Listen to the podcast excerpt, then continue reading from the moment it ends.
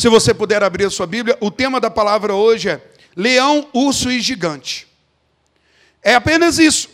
Quero falar desses personagens, dessa situação, desses animais e desse ser diferente aí que é o gigante.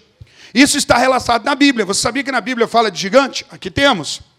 Fora os, os anaquins que a Bíblia é, é, é, fala para nós lá em Gênesis, nós temos também esse que é um descendente deles, não é verdade?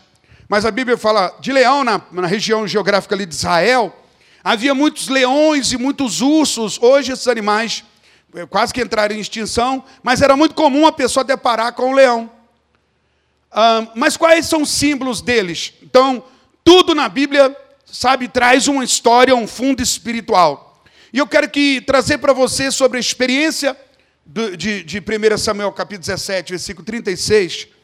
Um, Davi, ele é esse tipo de homem de Deus, e as batalhas que eles passam reflete a nossa batalha.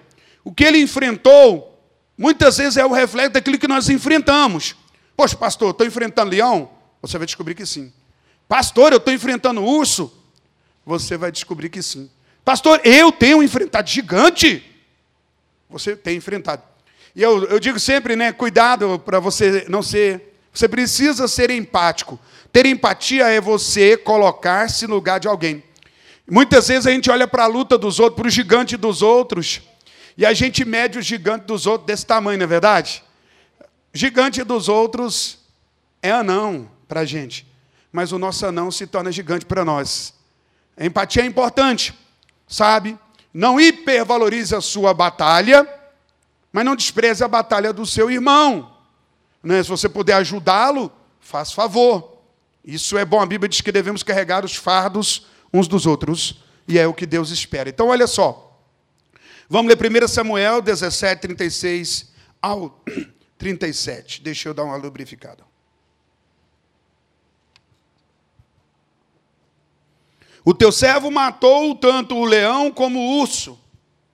Este incircunciso filisteu será como um deles, porquanto afrontou os exércitos do Deus vivo. Disse mais Davi: O Senhor me livrou das garras do leão e das do urso. Ele me livrará das mãos deste filisteu. Então disse Saul a Davi: Vai-te, o Senhor seja contigo. Irmão, Saul é um hipócrita. Deus que guarde a minha vida e a dele. a luta aqui era de Saul, mano. Ele que devia ir lá e descer a mão no tacho, no escutador de conversa ruim do filisteu chamado Golias. Mas ele ficou temeroso e ele louvou a Deus que tinha alguém para lutar a luta dele. Deus me livre desse tipo de atitude. Você já ficou feliz porque alguém lutou a sua luta? Deixa eu te contar o que acontece com pessoas que não lutam as lutas que são delas. Toda luta, muito mais de ameaça e derrota, ela traz honra e celebração. Ela traz vitória. A luta que vem sobre a sua vida, não fuja dela. Fique firme, porque ela vai trazer honra e vitória a você. Mas toda vez que você foge da sua luta, então você tende a perder o que a vitória naquela luta poderia trazer honra, conquista e bênçãos. Veja que quem foi celebrado depois de ter vencido Golias não foi Saul. Daqui a pouco tinha gente cantando. Saul venceu seus milhares, mas Davi milhares de milhares. Aí Saul ficou nervoso, falou: "O que esse povo está pensando que eles é? Deram a Davi tanta e para mim essa é o que acontece quando você não vai para a luta que você tem que ir, você perde a honra que tem naquela luta. Toda honra, toda luta traz humilhação e honra, mas a maior certeza, se você lutar certo, ela vai te dar honra. Então não fuja, fica firme e batalha. Aí Davi, é, é muito bom ver Saul falar, isso é muito estranho. O Senhor vai contigo, meu filho, resolve esse meu problema aí. Aquela história, irmão, você ora para mim? Irmão, você jejuma por mim? Irmão, estou numa luta que você podia interceder por mim. Não é errado você fazer esses pedidos, mas é errado se você não os faz, entendeu? Se você nunca tem uma disciplina espiritual. E isso é ruim, porque você é um servo do Senhor, uma serva de Deus. Você serve a Deus e você precisa ter disciplinas espirituais ou então você não terá vitória realmente para conquistar. Eu sei que alguns vão dizer aqui, ó, não, irmão, eu estou na graça, Cristo já fez tudo por mim. Ele fez mesmo. Ele fez mesmo. Inclusive, ele venceu todos os demônios e disse para a igreja: ide expulsai. Ele não falou para você ficar quieto esperando para o Espírito Santo vir expulsar demônio. Ele mandou você expulsar. Eu e você. Ainda na graça, há coisas que fazemos justamente pela graça. Só podemos fazer, não fazemos pela meritocracia porque somos bons. Fazemos porque a graça nos capacitou a fazê-lo. Vocês entendem o que eu estou falando?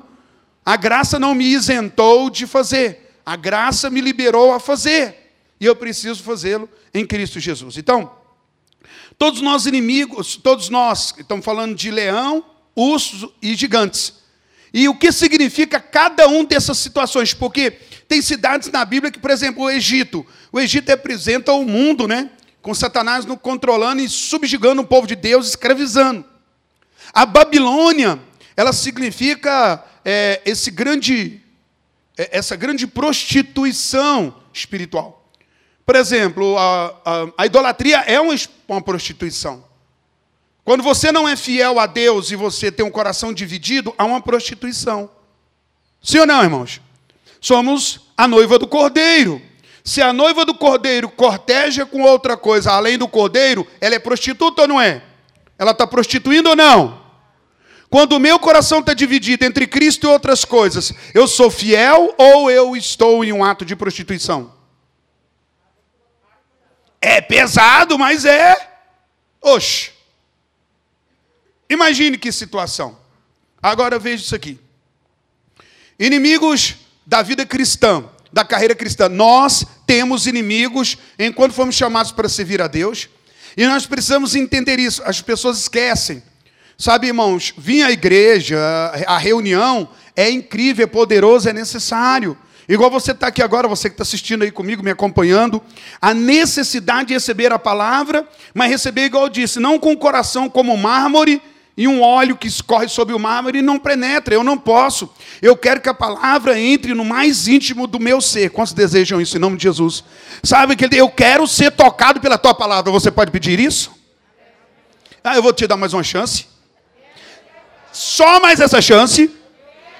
Eu quero ser tocado pela palavra. Ao ser tocado, eu quero ser transformado. Eu não quero ser mais o mesmo. A cada culto eu quero ser lapidado como uma joia preciosa que tem grande valor depois de ser trabalhada.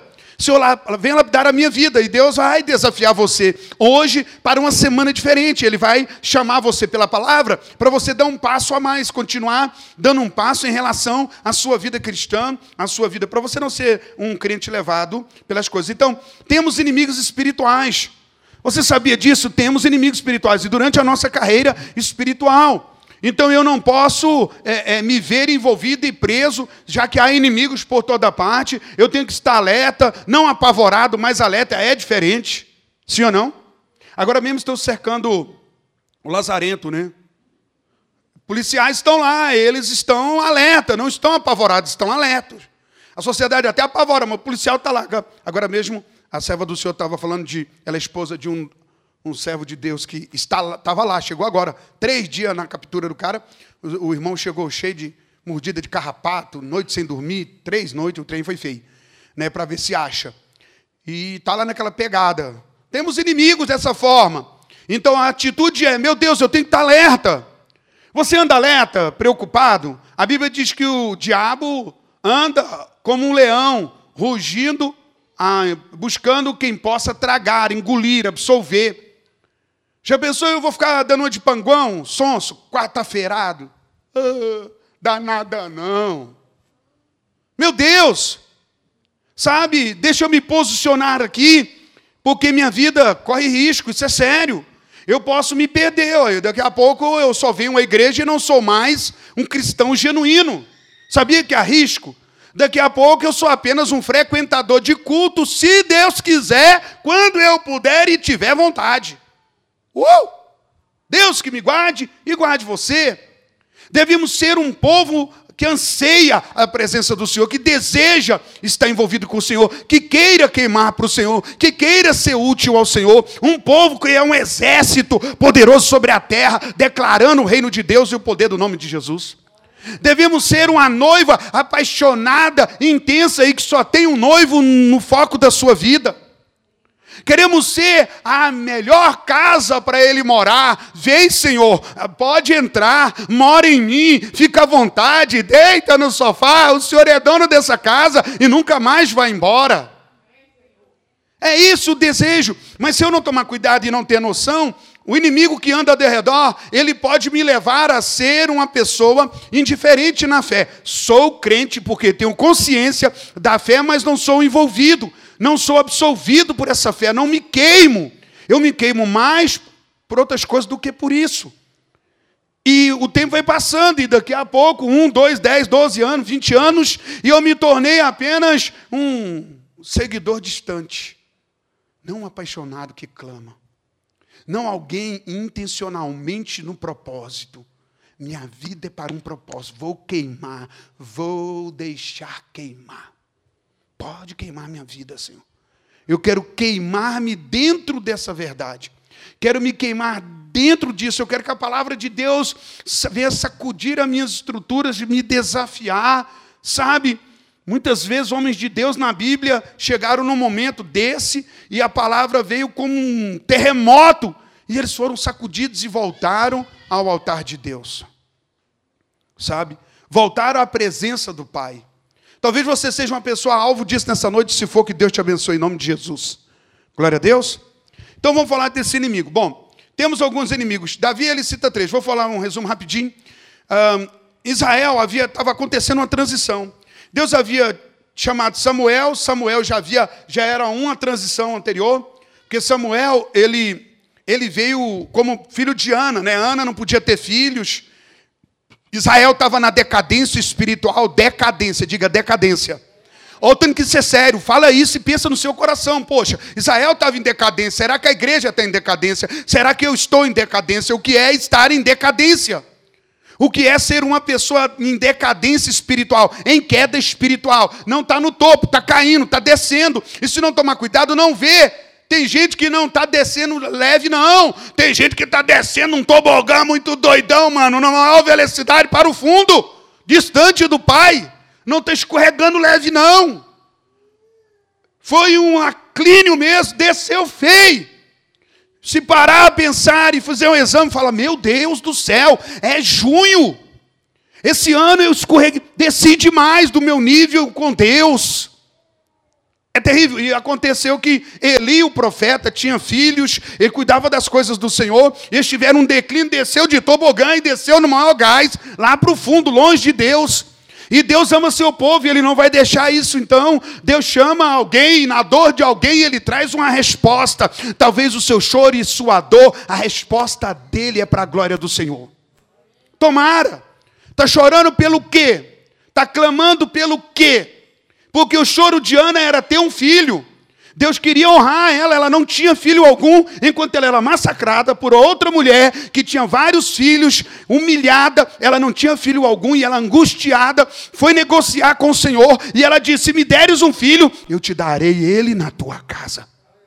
E ele será todos os dias do Senhor, não apenas um dia. Ele não será adventista do sétimo, ele será adventista de todos os dias. Amo demais os irmãos da adventista. De verdade, são irmãos sérios. Mas aí está, é uma brincadeira, apenas para você ter uma ideia. Então eu sou adventista de todos os dias, eu quero Jesus todos os dias, os irmãos guardam o Senhor e louvado seja Deus pela vida deles. Agora, você, você serve o Senhor quanto tempo? Em que tempo? E você vê que Israel estava em decadência, ele estava e Deus vai salvar o povo dele, levanta uma pessoa que lá e Ana pega esse filho, entrega no templo, e no templo ele está junto com Eli com a igreja decadente, ele está na igreja decadente. Agora Deus quer fazer alguma coisa, ele começa a falar com alguém dentro da igreja decadente. Uau! No. Você percebe o que Deus está falando? Eu estou dando uma volta tão doida, mas Deus está atingindo aqui com dados poderosos. Então, ele, dentro daquela igreja decadente, tinha alguém que era Samuel, Samuel, Samuel. E Samuel diz: Eli, você me chama? Não, não te chamei duas, três vezes, até que ele volta.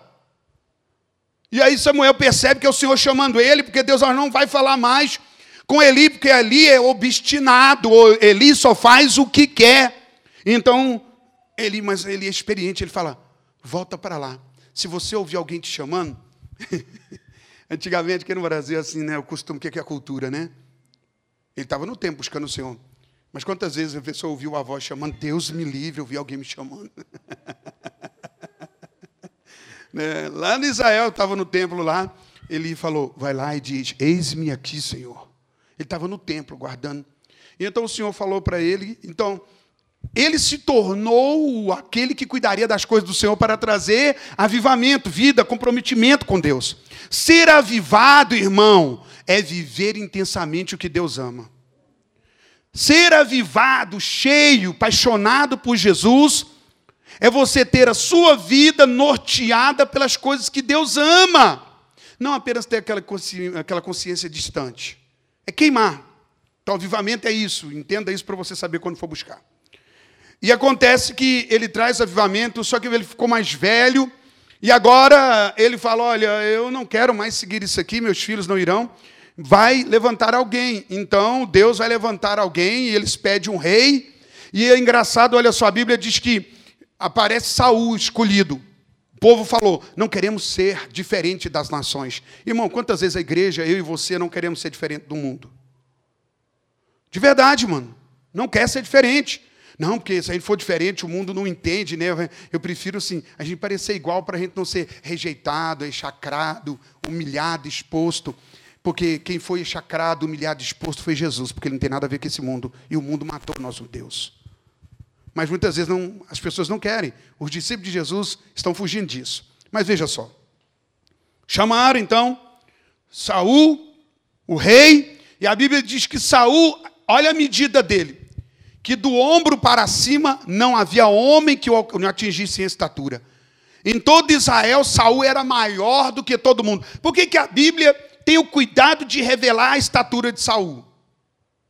Você está lendo lá, por que a Bíblia ia dizer que Saul ele era mais alto do que todos os homens, medida de ombro. Davi ficava ali, todo mundo era pequeno. Davi ficava, oh, Saul, sai fora, Davi, dá um tempo. Saul estava ali, Saul, espera sua hora. Davi espera, eu que estou atropelando Davi com Saul. Então Saul está ali, e ele fica em pé. Quando você olha no ombro, Saul é maior. Sabe por que ele é maior que todo mundo? Porque é uma medida de homem. Aquela medida está lá porque ele era grande como homem, grande aos olhos dos homens. Deus já tinha ensinado a. Iria ensinar mais à frente através de Samuel, dizendo: Deus ia dizer para Samuel: Samuel, eu não vejo como o homem vê, porque o homem vê o externo, mas eu vejo o coração. Eu não me admiro com homens grandes, altos. Homem nada, eu vejo o coração dos homens. Fantástico? Então Saul era medida de homem. Quantas vezes você fica impactado com o homem? Você é a grandeza do homem, a habilidade do homem. O homem é isso, o homem é aquilo. O homem é pó, é barro, é cinza. Grande é o Senhor dos exércitos. E aquele que quer ser, ser grande, que se humilhe, que se abaixe, que sirva. Os valores da igreja é diferente. Mas vejamos. E então está Saul lá, e Saul fez uma baderna doida. Ele está servindo a Deus do jeito que ele quer, mano. Ele faz do jeito que ele imagina. Ele não está disposto a submeter, a se entregar, a se render, a, a se humilhar. Ele é o governo, ele foi escolhido, ele é grandão demais. Ele manda no próprio nariz, ele vai para onde quer, a hora que ele quiser, o que for mais confortável. Ele tem um propósito, mas ele vai tentar fazer o propósito, se der, quando der, se ele puder. Se não tiver nada concorrendo, ele faz.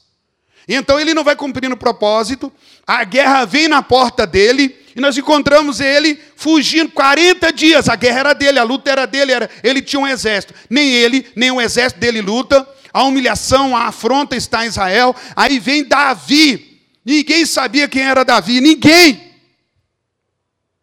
E então chega Davi agora no meio dessa confusão, humilhação, ninguém quer lutar, ele já tinha feito promoção, o, o rei tinha dito, ó, quem lutar vai ganhar isso, aquilo, tentando jogar o povo na guerra.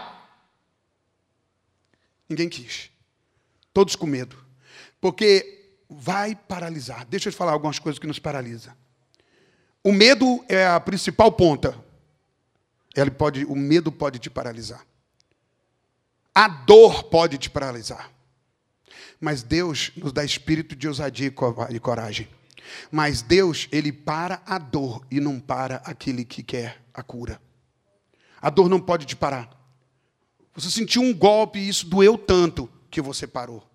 Você foi atingido, são coisas, o homem de Deus, a mulher de Deus, jamais, não importa. Não importa o que passar na vida do homem de Deus, ele não pode parar. Fala a pessoa que está do seu lado, você não pode parar. Diga, você não pode parar. Não dá para parar. Então, o que nos para? O que te parou? O que me parou? O que está nos parando? Você examina aí e pergunta: Eu estou com vontade de parar. Por que você quer parar? Parou por quê? Porque parou. Não dá. Então vamos lá. O leão é tido. Ah, nós temos que pegar pela lei da primeira menção, que é aquilo que a hermenêutica nos ensina como interpretação que toda vez que uma coisa é citada a primeira vez na Bíblia, logo em seguida ela mesma explica o porquê. A primeira vez que a Bíblia cita leão, ela cita lá em Gênesis, na bênção de Jacó sobre Judá. E fala, Judá, tu é leãozinho que deitará. Fala de governo, domínio. E fala da profecia, porque de Judá nasceria o grande judeu chamado Jesus Cristo, Yeshua HaMashiach. Então, ele é o leão da tribo de Judá. Cantamos, celebrando. Quando fala, ele é o leão, está falando de Jesus. Jesus é o leão da tribo de Judá. Então, quem é o leão na Bíblia? Jesus Cristo. O leão está ligado a poder, controle e governo. Mas algumas vezes Satanás ele quer se parecer como o leão. E algumas vezes a Bíblia revela isso, porque a ferocidade, o domínio, por causa do governo, o jeito violento dele de querer ter um governo, então ele se parece como leão. E aqui na história de Davi, Davi é aquele homem de Deus que quer vencer na vida espiritual, quer avançar, quer, ser, quer reinar em vida, que é o desejo meu e seu, sabe, querer reinar em vida é você viver a vontade de Deus, sabe? Você ter prosperidade, você ter conquista, você ser um evangelista, ministrar a palavra, ser esposo, mulher, honrar sua família, sua casa, né? O esposo e a mulher ser a, a, a esposa, essa coisa toda bem ajustada, família saudável, minha família é vencedora, né? Eu vou ser um pai vencedor, né? Eu vou ser um filho vencedor, vou ser um esposo, uma esposa, uma filha, cada um na sua própria classe. Eu quero vencer, eu não vou cair no adultério, no pecado, vou, Deus só vai me livrar livrar, espírito de vitória contra o pecado. Reinar em vida é você não ser dominado por essas coisas. E Davi estava indo bem, mas ninguém sabia dele. Ele chega nesse momento dessa transição em que Israel está em decadência é aqueles que deveriam levar a glória de Deus. A guerra está lá, e naquela guerra a glória de Deus devia ser manifestada. Mas a igreja ou o povo de Israel, naquele momento, estavam estremecidos, amedrontados, acovardados. Eles eram soldados, eles eram treinados, eles estavam no vale, eles tinham um inimigo, eles tinham a batalha. O nome de Deus estava sendo afrontado, o nome de Deus estava sendo humilhado, e eles estavam ali para resolver aquele negócio, mas ninguém entrou para a briga. Porque o medo. Quando eles olharam o tamanho do gigante, mudou tudo. Ninguém quis ir. Aí, nesse contexto do medo, da falta de atitude e comportamento, vem um homem de Deus escolhido pelo Senhor e ele entra e. Simples. Era Davi o mais novo da sua casa. E quando ele chega, rei, hey, não tenha medo, eu vou lutar contra esse gigante. Ninguém queria. A luta era de Saul, ele não queria. Por isso que eu disse para você: você tem lutas que você precisa lutá-las. Porque essa luta, ela não veio de forma alguma para humilhar, ela veio sim com a intenção de humilhar, mas o Deus que você serve vai fazer com que ela termine glorificando o nome dele. Quando terminar essa luta, as pessoas vão dizer: Uau, que mulher de Deus! Uau, que homem de Deus! Quando quer viver esse momento especial? É isso, esse anseio. Maior é o que está em mim do que você, gigante do inferno. Maior. O Senhor é maior, a minha alma tem que entender, ela não pode se apequenar, mas os murros, os golpes, as perdas, as vaidades tanta coisa pode apagar isso tudo de repente. Eu sou um frequentador de igreja, um homem cheio de reuniões, e eu não tenho mais o bradar do leão da tribo de Judá. Você consegue rugir como leão?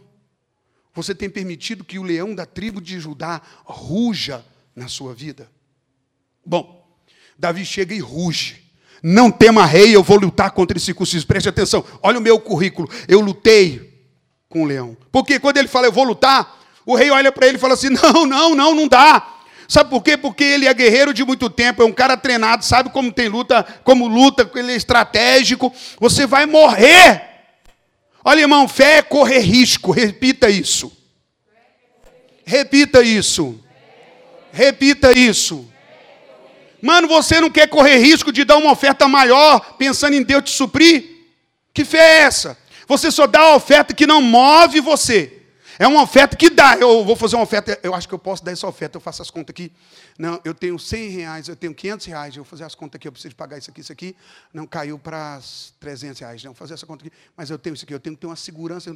Rapaz, eu consigo fazer uma oferta tranquilamente de 5 reais. Fé é correr risco. Se sua fé não te leva a correr risco, correr risco de chorar, interceder e ter esperança de ver esse homem encramunhado virar um servo de Deus.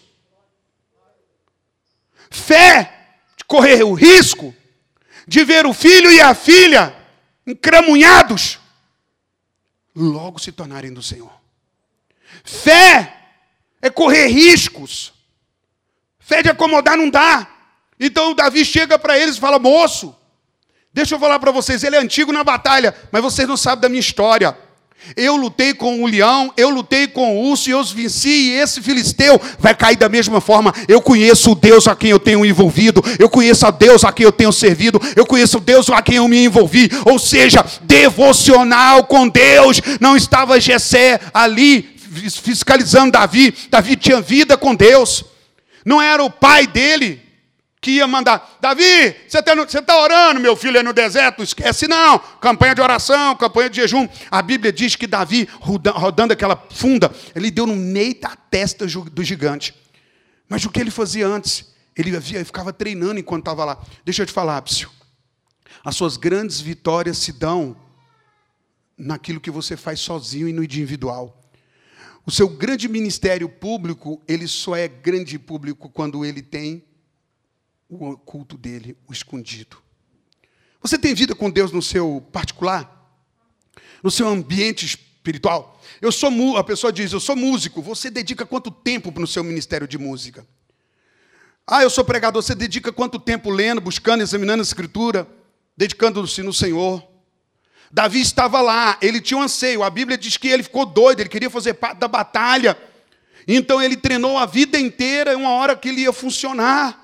E funcionou. Deixa eu te falar, sabe esse negócio que você faz e ninguém está vendo e você nunca desistiu de fazer? Quando o Senhor levantar, todos vão entender por que você faz. Você mesmo vai dizer: Uau, Deus eterno, era isso que o Senhor queria. Quando o Senhor me levantava na madrugada, quando o Senhor me buscou, o Senhor estava me treinando. Deus está treinando pessoas nesses dias, nesses níveis. São pessoas que fazem, fazem, fazem, fazem para o Senhor, não buscando olhos naturais, elas estão debaixo dos olhos do Senhor.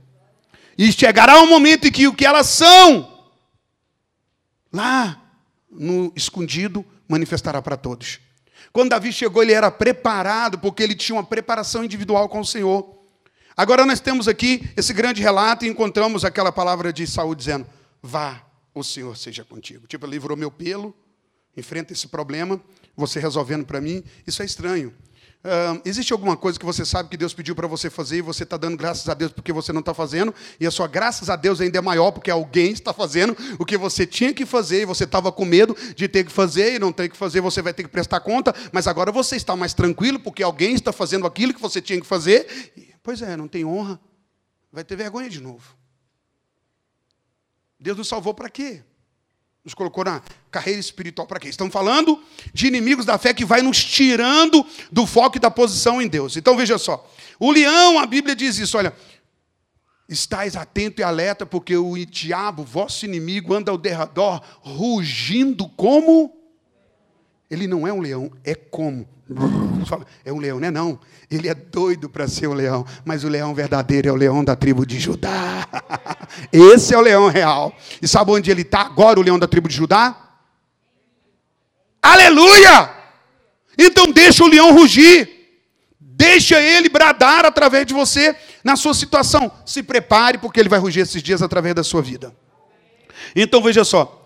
Precisamos buscar o Senhor. A Bíblia nos ensina algumas coisas que eu preciso aprender contra os inimigos espirituais da minha vida, que eles trabalham, vão trabalhar a vida inteira a vida inteira para danificar o meu relacionamento com Deus. A gente lê a história de pessoas em decadência espiritual, de igreja em decadência, de Israel em decadência, de uma era de igreja na decadência. E se você fosse se colocar em qual igreja você estaria? Você seria membro de qual igreja? Da igreja ativa, ativa, cheia da paixão, ou na igreja no tobogã da decadência? Como? Você seria membro de qual? Então veja só, em Tiago 4,7 está escrito: Portanto, submetam-se a Deus, resistam ao diabo e ele fugirá de nós. Primeira coisa, eu estou vendo aí agora, o pessoal fica no imaginário popular, é doido demais, né? Moço, já deram a esse Lázaro um poder de príncipe das trevas. Meu Deus, o povo vai imaginando, porque quando eu era mais novo, o Brasil ainda era dominado, na minha época, por curupira, mula sem cabeça. Sim ou não? Meu Deus do céu, curupira, meu pai. Né? Nego d'água. E, e, e, e, nessa mentalidade as pessoas contam histórias terríveis sobre mulas, assim, aí cá, todo mundo morrendo de medo, e, e tinha isso. Não, acredito sim que tem demônios que ocultam pessoas que fazem isso. É lógico, mas deixa eu falar uma coisa para você. Maior é aquele que está em Deus. E aí você tem que dar, parar de dar glória ao diabo e dar muito poder a ele ele tem sim, o diabo não é burro, ele tem poderes, e eu vou te falar, esse menino vai terminar de forma trágica, é impossível não terminar, porque o diabo ele traçalha seus servos, seus escravos. Ele esmagalha, é horroroso. Fique ligado para tu ver. Só uma alerta para você e não ficar dando muito bambambam bam, bam para muita coisa aí. Mas é, é um cara perigoso, sim, criminoso, maldito e perverso. Ele é horroroso e Deus que faça a obra dele, a obra de Deus seja feita para lá. Nesse ponto. Aqui nós entendemos algumas coisas. Veja, primeiro eu me submeto a Deus. Eu só resisto ao diabo se eu estiver submetido ao Senhor. Se eu me submeto a Deus, então automaticamente eu posso resistir ao diabo. Mas é estutice eu querer resistir o diabo sem que, eu me, sem, sem que eu me submeta a Deus. Agora vamos analisar essa coisa de submissão ao Senhor ao Deus que me salvou, Ele que mudou a minha história, a minha vida, eu tenho que saber como está isso. Mas vamos lá. Davi estava submetido ao Senhor, e a Bíblia diz sobre você enfrentar inimigos. Tem inimigos que a Bíblia diz para você fazer o quê? Foge. Foge. Tem inimigo que a Bíblia fala, moço, corre, corre. Tem o inimigo que a Bíblia diz assim, ó, planta o pé, né, faca no dente e segura firme. Esse inimigo é o leão o diabo. Nós queremos correr do diabo. A maioria das pessoas fazem isso. Olha o diabo ali, Deus me livre e sai correndo. Olha um rabo de saia, estou dentro. E é o inverso. Ou barra da calça, né? Para ajudar as irmãs discernir. Está bem complicado hoje, porque muitas vezes a, o rabo de saia chama outro rabo de saia, né? Está gravando. Aleluia. É isso mesmo. Então, que eu estava falando mesmo? Não, gente, falando do diabo. Não é fácil, não. Então, como enfrentar esses inimigos? A Bíblia diz que quando é o leão, é o diabo, o ladrão que veio matar, roubar destruir, é o diabo. Olha o diabo! O que, que eu devo fazer? Não vem não, que não tem não, rapaz. Né? Só em Jesus tem poder. Quantas vezes já fiz isso, moço? Enfrentar o diabo, mas eu sabia que eu tinha que enfrentar. Quando eu converti, minha casa era infestada de espíritos mal, de energia ruim, vou dizer nessa linguagem aí, né? É, a internet está aí, né? Então, aquela coisa ruim, aquele trem todo. E eu tinha uns cantos lá em casa que eu não ia de jeito nenhum, novo convertido. Irmão, eu ainda tinha umas moitinhas de cabelo, assim, no cucurute. E isso era alarde de que o trem estava errado. Eu passava ali o cabelo levantando. Ixi. E eu convertido na fé e tinha uns cantinhos que eu não ia. Né, onde fazia uns despachos, tinha uns negocinhos lá de casa lá, que era como o meu povo fazia antes. E eu ficava assim, Deus meu, sabia que o Satanás tinha aquele zoião lá no meio assim, ó, e quando você está com medo, você vê até o trem que não tem, né? Mas ele estava lá. É, o povo é assim. A gente é assim mesmo. E aí eu tinha um, eu ficava assim, ó, até que Deus Espírito começou a falar, você precisa enfrentar, você precisa enfrentar. Hoje, às vezes, eu ia assim, ó, em nome de Jesus, hein? Não tinha ninguém olhando mesmo, eu ia, né? É, até eu criar coragem de tomar a posse daquele lugar, porque a Bíblia diz que com o diabo eu devo resistir. Fala para o seu irmão, resista o diabo.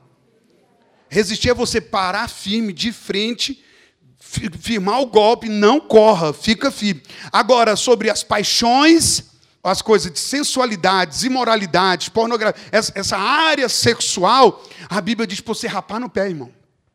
Acelera! Mas aí nós somos desavisados, uma igreja, um povo desavisado. Se é o diabo, não corre. Sai fora, meu Deus, o cramunhão. Mas se é essa área, através de redes sociais, fotos, posts, é, é, nudes, contatozinhos com fulanos. Nossa, o fulano achou que eu sou bonita. O fulano falou que eu sou bonito. Não é não, é o diabo, irmão. É o maligno. Mas a pessoa, Aí começa a dar, sabe? Não vai fugir, não. Não vai fugir, fica doido, posta umas fotos doido para ganhar um monte de like. Né? Não interessa o que está vendendo. Põe um texto lá qualquer da Bíblia. Está vendendo sensualidade. Não está vendendo Jesus. Entende o que eu estou falando? A atração é doida, mas eu estou passando um pouquinho para você. Então, quando é o diabo, resista, firme. Quando é só, você deve rapar o pé. Só uma maneira de lutar. E agora, o que, que Davi faz? Ele nos ensina isso aqui, ó. Bem rapidinho, olha só. É, pega o versículo 35 do capítulo 17 aí de 1 Samuel. Olha, eu saí após ele. Então tá. Olha o leão! O que, que Davi fez? Cadê? Cadê ele? Cadê? Eu fui, ele veio e eu fui ao encontro dele, sim ou não? Atitude vencedor. Ah, é o diabo, então, pois, então pronto, agora o bicho pegou mesmo. eu me lembro de algumas situações que eu passei, moço, já passei cada uma. Mas eu lembro de eu e o pastor Valclés ter sido chamado, porque eu tinha um, um pessoal invadiu uma, um, um, terreno. Esse terreno era de um povo que trabalhava coisa pesada, essas coisas tudo de obscura aí, macumba. Era o trem feio, assim, esse trem doideira mesmo, né? Coisa do mal mesmo. E aí me chamaram a gente para poder. Ah, porque o povo endemoniou lá dentro, ninguém dava conta de entrar. Aí mandaram chamar a gente, eu lembro, eu tinha um, um, um golzinho GTI, o jeito era ir. Esse carro foi uma libertação da minha vida. Ele me fez pecar muitas vezes. Então eu andava naquele trem, tinha hora que você acelerava ele para andar, ele embuiava, ele embuchava, fazia assim, ó. Você falava assim, ó, agora eu vou. Você anda no acelerador e fazia assim, ó, um. Aí ele ia até na metade e ficava ali. E você, quando você ia tirar o pé arrependido, porque não dava mais, que você queria ter avançado e não dava, aí disparava para ir. Era coisa para matar mesmo. Aquilo era um ódio. E eu vou dentro desse carrinho lá, mas o, Val, o pastor Valclésio do meu lado, eu falei assim, pastor Valclésio, quando nós chegar lá, moço, é faca no dente, vão cair para dentro. A rua toda cheia, estava aquele fuar, gritaria e os vizinhos tudo em volta, né? E aí eu parei com o carro assim, falei, ó, é desce, abre a porta, não fala com ninguém, baixa a porta, vamos por pressão. Aí nós descemos, batemos uma porta, a senhora que eu já desci na porta, se bati, pastor Voclés desceu, já um negão falou assim, ó, vocês chegaram, vocês chegaram, o bicho vai pegar. E ele balançado a cabeça, eu não vi que ele estava endemoniado, eu estava tão focado lá dentro. Aí eu passei, eu quero é ver pegar mesmo. E dentro de mim falava assim: Jesus, me acorde que eu tenho que feio. E eu fui para o rumo do portão, dá licença, e fui entrando. Quando eu entrei lá dentro, assim que eu já vim, a hora que eu dei de frente, um cara correndo atrás de uma mulher, que treinou, e da mulher catou um porrete e veio no meu rumo. Eu já dei um, um balão gospel nela, balão de libertação no nome do Pai, do Filho e do Espírito Santo. Blá, tá, blá! Segura esse trem em nome de Jesus aí, rapaz! E nós passamos a lutar com essa. Foi um pampeiro das trevas. Então, assim, o diabo ele vai querer intimidar. Mas fica firme que Deus é com você. Com o diabo você resiste. Então veja só: eis o leão, eis o diabo. O que eu faço? Fico firme. Fala para o seu irmão: se for o diabo, fica firme, irmão. Vai para cima, irmão. Olha o que Davi diz: Eu fui, eu saí após ele, eu o feri e eu livrei o cordeiro da sua boca. Davi tinha um objetivo. Por que, que ele enfrentou o leão? Porque o leão tinha um cordeiro que era a responsabilidade dele. Sim ou não?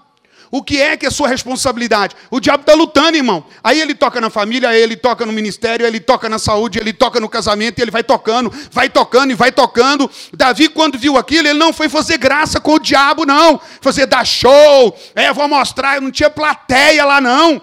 A maioria das suas lutas contra o diabo vai ser porque ele está atingindo coisas importantes e valiosas que pertencem a você. Você entendeu o que eu disse ou quer que eu repita? Maioria desses confrontos não é palhaçada porque você quer mostrar, não. Tem um propósito real. Davi estava responsável pela ovelha, havia um cordeirinho na boca daquele leão. E ele foi lá defender. Lutamos contra o diabo por um propósito claro, em defesa daquilo que o Senhor nos colocou. Em defesa daquilo que o Senhor nos deu. É ministério, irmão. O diabo vai querer ofender o seu cajado. O diabo vai querer ofender o seu casamento, vai querer tirar você do foco, tirar sua vida, empresa, tirar tudo. É a ideia dele, assaltar, roubar. O leão ele não vem, não é isso. Ele pegou o cordeiro. Davi ia ter prejuízo, Davi ia ter derrota. Davi entrou. Imagina se Davi liga para o pai dele e fala: Pai, tem o leão. Se ele tivesse celular naquela época, né? Rapidamente. É tão ridículo se fosse nessa geração. Ia fazer selfie, filmar para o Instagram, o leão levando o cordeiro. Falei, gente, olha que coisa perigosa. Deus me livre, hein, gente? Olha só. Manda um like aí. É, é nós. É doido demais, mas lá estava Davi, não tinha plateia, não tinha ninguém.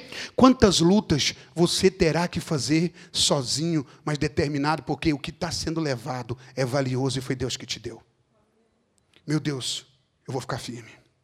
Eu vou lutar. E ele foi. E o que acontece quando a gente levanta, quando o diabo, cramunhão, xarope, canseira, ele ataca, o que, que a gente faz? Firma, sim ou não? Não vem não, Satanás. Aí o diabo fala, o que, que é que você falou? Não, não era isso que eu ia dizer, não. Não, né? não, não, não é. Assim, os outros falam que o senhor é muito ruim. Eu não acho que é coisa assim, não. As pessoas não estão bem entendendo. Um acordo? Não. Olha só isso aqui.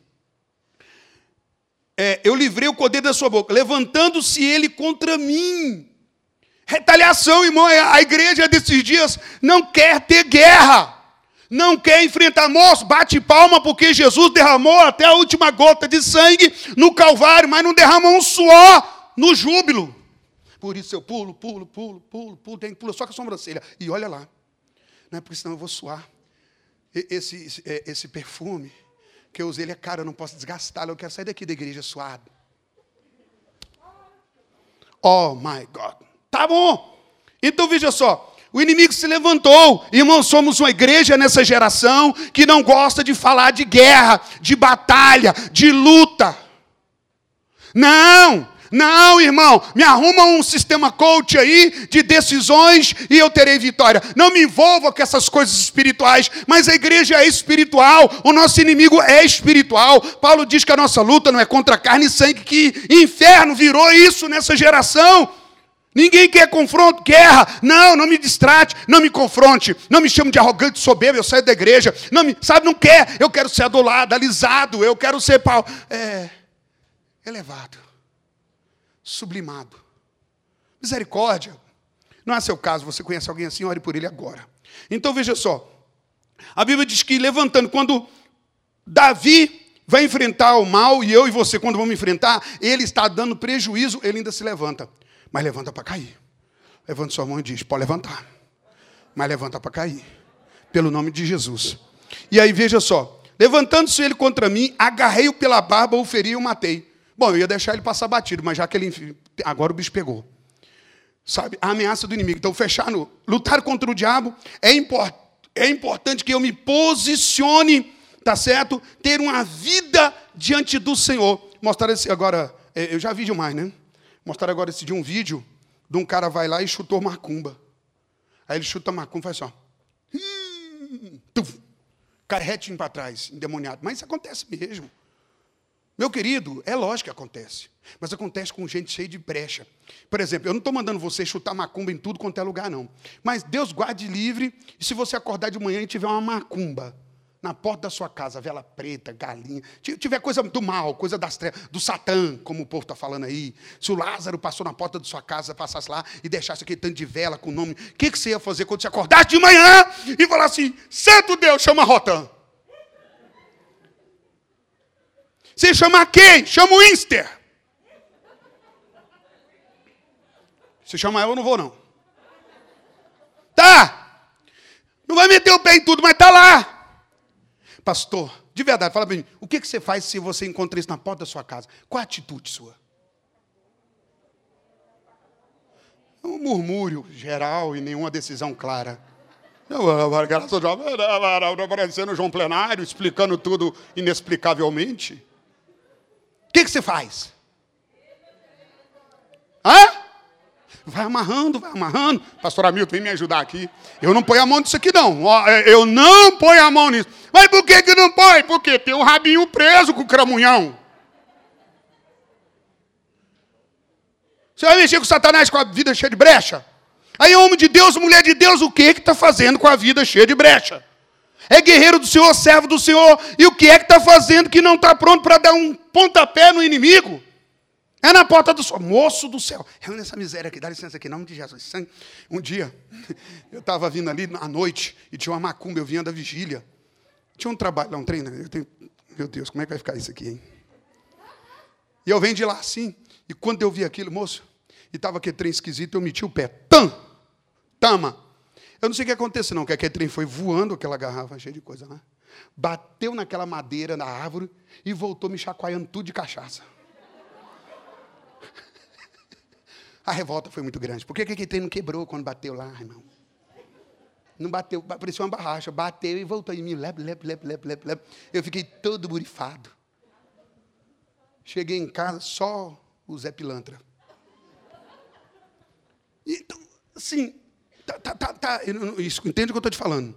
É na sua casa. Ai, pastor, sabe o que é que eu comprei? Acabei de comprar uma casa e do lado dela tem um povo com coisa ruim. Aleluia, chegou alguém com coisa boa. Eu estou pensando em vender. Se você fazer promoção, eu compro. Né? Porque é muito sério essas coisas. Vai que você está doido para vender, porque você não está afim de uma luta. Você vende para eu, irmão. Se liga, brother. Fala para o seu irmão, se liga. Então, contra o diabo, a gente precisa ser firme e ficar firme. Agora, vamos lá. Um animal, outro animal é o urso. Diga urso. Eu vou ser um pouco mais rápido aqui. Urso é sarx. Sarx está ligado a pecado a velha natureza. A igreja de hoje parece que esqueceu isso, mas vamos lá. Há pecado no coração do homem regenerado, sim ou não? Existe. O homem de Deus tem pecados aqui dentro. Eu tenho, todo mundo tem, porque é da natureza humana. Mas é a velha natureza, ela fica gritando para sair. Eu digo, não, não, não, não, porque eu nasci de novo. Quem dá lugar a sarques, ao leão, ao, ao, ao urso, é quem está no domínio das trevas. Existe dois domínios no mundo: o domínio das trevas e o domínio da luz. O reino de Deus e o reino do o império das trevas. E os seus súditos correspondem ao seu comando. O súdito das trevas responde ao comando do urso. A carne maldita com seus desejos, como está em Gálatas capítulo 5. Poxa, a obra da carne, as obras do urso, do domínio, pertence, é, é quem está nele opera a prostituição, o adultério, a lascívia, a lascívia, aquele olho que olha para a pessoa, desnuda a pessoa, papa a pessoa com os olhos. É lascívia, não consegue olhar sem impureza, lascívia, luxúria, pornografia e por, por, é, é, porfias são obras da carne. Paulo revelou isso. E ele fala dos frutos do Espírito, porque são dois tempos. Agora, eu e você nascemos de novo, diga glória a Deus nascemos de novo, então eu nasci, eu não aceito esse domínio. Mas Paulo fala que eu devo tomar cuidado com o velho homem, a velha natureza. E se você não tomar cuidado, sabe o que vai acontecer com você? Vai passar o tempo, e se você não tomar cuidado, aquelas coisas que um dia você deixou de fazer, você volta a fazê-lo. Diga misericórdia. Misericórdia, Deus me guarde. Me guarde porque eu não posso ficar nas obras da carne. O urso é isso, e a carne é assim, ó, vou te falar para você, você começa a tomar a decisão de mudar a sua vida e a carne ruge. Por exemplo, Há quanto tempo tem que você não tira um jejum especial para a sua vida e fala, Senhor, eu vou fazer um jejum agora. Se você vai fazer um jejum, sabe o que acontece? Você tem tempo que não jejuma, mas durante esse tempo teve dias que você ficou sem comer nada e você não sentiu nada. Quantas vezes você vai, pode você vai lembrar durante esse semestre, você teve corridas na sua vida de repente, duas horas da tarde. Gente do céu, eu corri tanto hoje que eu nem consegui alimentar. Nem me lembrei de comer. Quem já passou isso aí? E não sentiu fome. Agora fala o seguinte: amanhã eu vou levantar um jejum. Três horas da manhã você levanta assim, ó. Ai, meu Deus. Aí você vai ao banheiro, aí você olha para a pasta de dental lá e você fala assim: eu vou comer esse trem tudinho. Isso é sarx, isso é carne. Porque você fica sem comer nada por outros objetivos. Mas se você colocar um objetivo espiritual, a velha natureza, a carne, ela pula, porque é princípio espiritual. Tem algum fundamento espiritual. Você entende o que eu estou falando? Mas tá, estou demonstrando sobre disciplinas. Mas aí eu pergunto para você: você consegue fazer um filtro de quanto você é uma pessoa em Deus?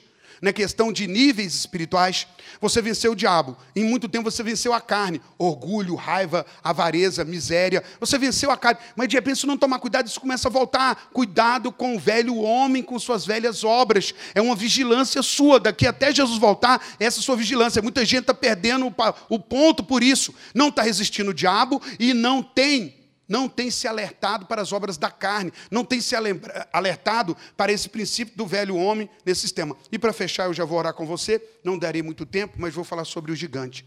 O gigante é o sistema. A Bíblia diz que, é, primeiro, a epístola de 1 João, capítulo 2, versículo 15, diz assim: ó, Filhinhos, não ameis o mundo, nem o que no mundo há, porque quem ama o mundo, o amor do Pai não pode estar nele. O amor do mundo sufoca. Olha o texto que eu separei na, na, na Bíblia, na Bíblia Mensagem. Deixa eu colocar aqui para você, ó. Bíblia Mensagem, né, a versão Mensagem, 1 João 2, 15 e 17. Não ame os costumes do mundo. Não ame os costumes do mundo, que está dizendo. Não ame os valores do mundo. O amor do mundo sufoca o amor do Pai. Pratica praticamente tudo que acontece no mundo. Desejo de seguir o próprio caminho, de querer tudo para si, de parecer importante, não tem nada a ver com o Pai. Tudo isso afasta, o afasta do ser humano. O mundo e seus desejos vão passar, mas quem faz o que Deus quer está garantido na eternidade. Veja, quais são a dominação do mundo. Então, o mundo cosmo fala de um governo, de um sistema inteligente que controla toda a geração, irmãos. A Bíblia chama isso de o príncipe deste século, o diabo. Então o diabo ele tem um sistema chamado mundo. Mundo não é algo físico, é um governo espiritual. Você entende o que eu estou falando? E ele controla tudo, controla pessoas. E ele controla através da cultura, da política e da religião. Quando Jesus morreu, colocaram a sentença de Jesus, rei dos judeus. Estava escrita em três idiomas: Primeiro, em hebraico, porque aponta a religião. A religião matou Jesus, foi religião. Todas as religiões se originaram em um dia num sistema lá em Gênesis, no capítulo 10, na Babilônia. Maneira de buscar seres espirituais que não são deuses, mas que se passa por Deus. E então, toda religião salva. Não é essa conversa. Religião é uma coisa do inimigo, e ele matou Jesus. Jesus não tem nada a ver com religião. Hebraico, a língua hebraica aponta para o centro religioso. Latim aponta para o centro político, governo humano. A política mata e tem matado e matou Jesus. Estão querendo hoje perseguir a igreja, falar de tudo, querem acabar com tudo, porque, de novo, o espírito do anticristo. E em terceiro, nós temos o grego, que aponta para a cultura. Cultura, mano? Sim. Está curtindo uma cultura doidado? A cultura do reino de Deus ou qual cultura? é música, muito crente cheio de música mundana, do diabo, esfriando, matando a sua alma, te afastando da verdadeira adoração do Senhor. Ama o quê? Está buscando o quê? Veja como o mundo é terrível. Era aquele Golias em pé que Davi ia vencer. Davi tinha vencido o diabo, tinha vencido a carne, agora ele tinha que vencer o sistema. Esse sistema nosso hoje é gigante também, é grandioso. Sabe, o desejo de ser reconhecido, eu quero likes, aí não se importa com o tipo de coisa que vai postar. São meninas novas, que eram meninas santas e servas, para poder ser vista e amada, de é, celebrada na internet, estão fazendo coisas ridículas, absurdas. Postam TikTok, tudo quanto é tipo de situação, expositivo, expondo seus corpos, mulheres, homens, não estão ali para manifestar a glória de Deus, mas para mostrar muito mais do que isso, que não deveria ser mostrado por quê? Porque está aqui esse mesmo dominador, e fecha aqui como mundo, que a Bíblia diz aqui, ó, cobiça da carne, cobiça dos olhos, soberba da vida. A cobiça da carne é o que? Desejo de seguir o próprio caminho. Eu, eu faço o que eu quero, ninguém fala na minha vida, não. Sabe de uma coisa? Eu tomo as minhas decisões. Essa, essa geração está condenada por isso. Ninguém se submete.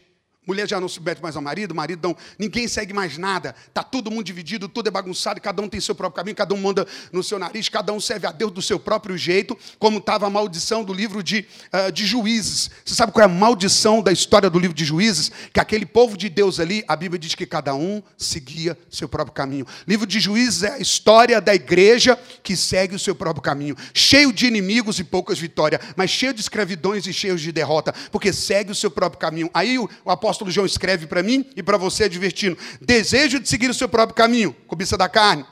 O, uh, o desejo de querer tudo para si, cobiça dos olhos. Sabe, não se enche, não se enche. Materialismo, quero demais, só quero para mim, só quero para mim. E para fechar, soberba da vida. Ele fala assim, ó, parecer importante, aquilo que eu falei para você, a questão da cobiça. Veja só, cobiça da carne, sensualidade. Quanta sensualidade, quanta sensualidade, é absurda. O espírito de sensualidade divide a igreja, Paulo já escreveu aos Coríntios. materialismo, desejo absurdo que nunca se enche. Sabe, Deus quer te prosperar, Ele tem feito isso. Eu tenho falado aqui desde domingo passado. Há pessoas que estão assistindo comigo, sentadas aqui comigo, que sua conquista já é maior do que a conquista dos seus pais. Mas isso glorifica Deus até onde? O quanto disso é do altar de Deus? O quanto disso é do altar de Deus? O quanto disso é do, só, só do seu altar? Sabe, lógico, Deus quer que você prospere, mas Deus te levantou para você promover o reino dele, dízimos, oferta, apoiar, fazer isso. Eu estava dizendo aqui que nós tínhamos, eu conheço pessoas que chegou na igreja, ganhavam um salário mínimo e em desafios de fé, vamos fazer, ah, deu metade do salário mínimo e ainda deu a bicicleta que tinha. A gente fez isso. E depois de ter muita coisa, tem uma dificuldade, porque nunca mais fez um voto de dar metade do salário, e muito menos, sei lá, está com dificuldade de devolver dízimo. O tempo vai passando e a gente vai querendo só para a gente. Tiramos Deus do trono e colocando a gente. A gente não tinha tanto, mas agora temos muito. Quando não tinha tanto, abrimos mão. Mas agora que temos muito mais, fechamos. É queda, é queda, revela coração.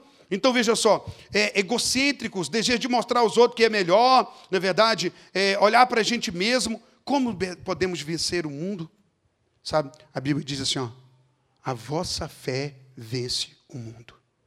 Deus, eu tenho fé em Ti. Sabe, deixa eu alertar você aqui. Vou fechar aqui agora para a gente orar. Qual é a sua vida espiritual? Você me conhece, anda comigo há tanto tempo. Você acha que eu mudei o discurso? Há muitas pessoas saem da igreja, abandonam a igreja, magoadas, chateadas, sabe por quê? Porque eu não consigo mudar.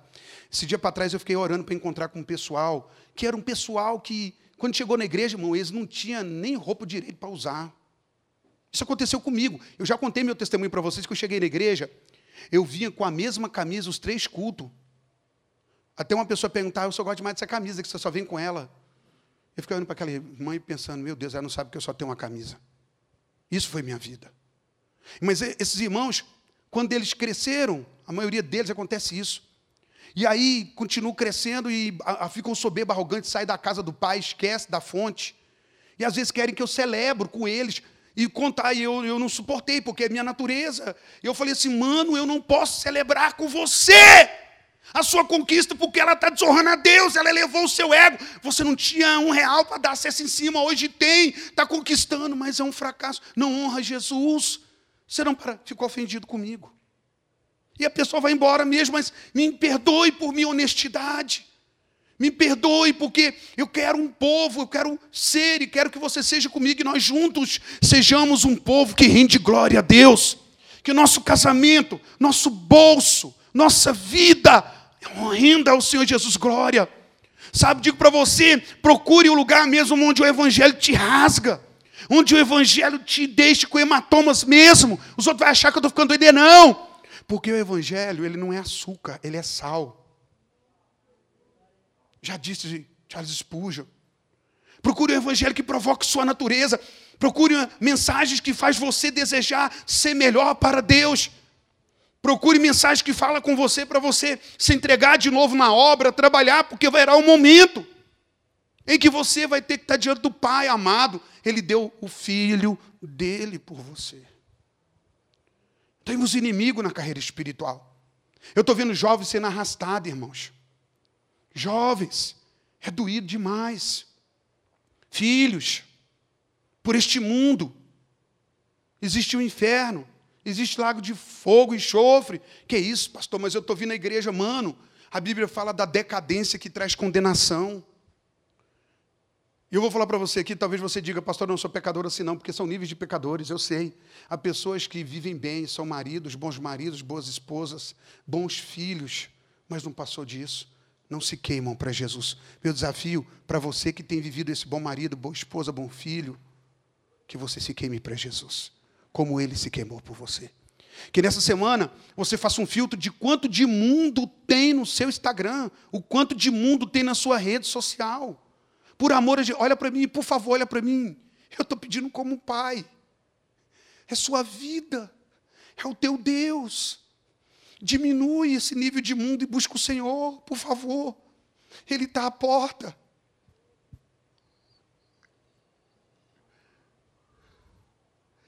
O meu único temor é sair dessa terra envergonhando meu Senhor. Porventura tem alguém comigo assim. Eu não posso humilhar meu Jesus. Se eu, depois de sair daqui, eu só vou ver Ele, como eu vou olhar para Ele? Depois de tudo que Ele fez por mim. Vocês entendem o que eu estou falando? Eu estou chamando vocês como filhos. Não fique feliz se o mundo está aplaudindo seus filhos. Chore comigo.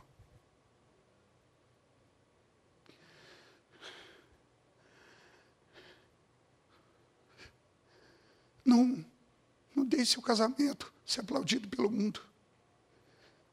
Seja luzeiro. Deixe as pessoas ver o quanto que a gente ama esse Jesus. O quanto a gente ama Ele. Eu andei apavorado. Tem quatro meses que eu passei a minha luta. Eu estou voltando agora. Meu Deus, o que é isso? Estão esquecendo que Jesus é Deus. Estão querendo magoar nosso Jesus. Estão querendo ferir Ele. Estão querendo dizer que Ele não pode. Mas a sua história diz que Ele pode. Precisamos unir, igreja. Sabe, o que a gente pode fazer como igreja? Como podemos ser relevantes? Eu tenho falado para Jesus, o Senhor está estranho porque parece que eu prego uma palavra que as pessoas não querem, sabe? Eu sinto o rejeitar disso, mas eu estou em paz com Deus. Disseram para mim que se eu pregar muito sobre pecado, a igreja esvazia. Paulo pregou, Jesus pregou, outros pregou. Eu não vou fazer uma teologia coach, eu não vou fazer, vocês vão me perdoar. Mas eu vou pregar um evangelho que vai mexer com a sua vida como mexe com a minha. Porque eu vim das trevas, eu vi ele. Eu vi ele. Espero que você tenha visto ele. Se você sofreu nesse mundo os laços da prostituição, da pornografia, da imoralidade, se você tem vivido um, um tempo de crente tão frio, não aceite isso na sua vida. Enfrente esses inimigos assim. O diabo, você vai de frente. Mas talvez na rede social você tenha fugido de algumas pessoas né, porque elas adoecem sua vida espiritual. Essa semana talvez você tenha que fazer uma faxina em grupos de WhatsApp, porque eles adoecem sua vida, tira, eles tocam na sua santidade, eles tocam na sua pureza. Você está se tornando impuro. Brincadeirinha, meu Deus, é o nosso Senhor. Ele morreu por nós. O Espírito de santificação está aqui nessa noite. Fecha os olhos, não fecha o coração. O mundo, sabe?